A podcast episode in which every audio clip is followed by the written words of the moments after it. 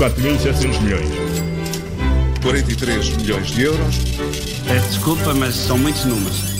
Paulo Ferreira e Miguel Cordeiros, na edição de hoje da Moeda de Troca, olhamos para a nova geração da rede móvel. Sim, é o 5G. Eh, o Governo deve hoje aprovar a Estratégia Nacional para a quinta geração da rede de telecomunicações. Eh, eh, basicamente, trata-se de um novo patamar da rede móvel que tem evoluído e tem ganho mais velocidade. Neste momento, o standard é o 4G, é aquelas letrinhas, o número e a letra que aparece no visor dos nossos telemóveis cá em cima, não é?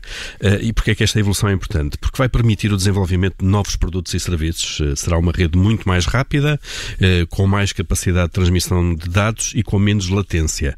Bom, latência é um palavrão. O que é que é isto da latência? Espera-se que seja latência zero. a latência é basicamente o atraso, na comunicação imediata eh, entre um comando que é dado por nós, quando clicamos numa, numa tecla qualquer do nosso smartphone, por exemplo, eh, e a execução que os equipamentos fazem logo dessa ordem. É basicamente o imediatismo na tecnologia. É, esta característica é particularmente importante para o desenvolvimento destes produtos e serviços, eh, por exemplo, da tecnologia dos carros de condução autónoma, que são guiados por comunicação que fazem instantaneamente e constantemente com os satélites, e basta que haja meio segundo, ou um segundo ou dois segundos de demora entre a comunicação do, carro e o satélite para que isso possa pôr em causa a segurança e causar acidentes. Imaginem, por exemplo, que um, um obstáculo é detectado pelo carro um, e depois a reação demora ali meio segundo ou um segundo porque tem que ir ao satélite e voltar para dar novamente a ordem para o carro travar, por exemplo. E, e portanto, é, este imediatismo é muito importante. E, e como dizes, é por isso que, que, é muito importante esta rede 5G é fundamental para este tipo de evoluções, para a chamada internet das coisas, que é pôr os equipamentos todos a falar uh, uns com os outros, digamos assim. O mercado espera há muito que o governo defina as redes para avançar para esta nova geração. O, o investimento das operadoras Mel, Vodafone, Nós, Novo deverá ser forte neste, neste, na construção desta rede e, e esta está também uh, para saber quanto é que o Estado espera receber no leilão das licenças, porque as operadoras pagam a utilização dos, do espectro radioelétrico, vai ser certamente uma boa ajuda para o orçamento do Estado.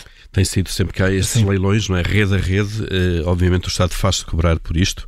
E depois há uma questão que é a geopolítica, que tem, tem estado também na, na, atualidade global, eh, que tem a ver com a empresa chinesa Huawei, eh, que tem estado sob fogo eh, dos uhum. Estados Unidos, a administração Trump, porque é um dos principais fabricantes de equipamento precisamente para estas redes 5G, eh, e a Casa Branca suspeita que que possa recolher uh, os dados que passam por estas redes. Vocês imaginem só a quantidade de informação sobre as nossas vidas todas uh, que passam pela, pelas redes uh, móveis, neste caso, e neste caso pela rede 5G.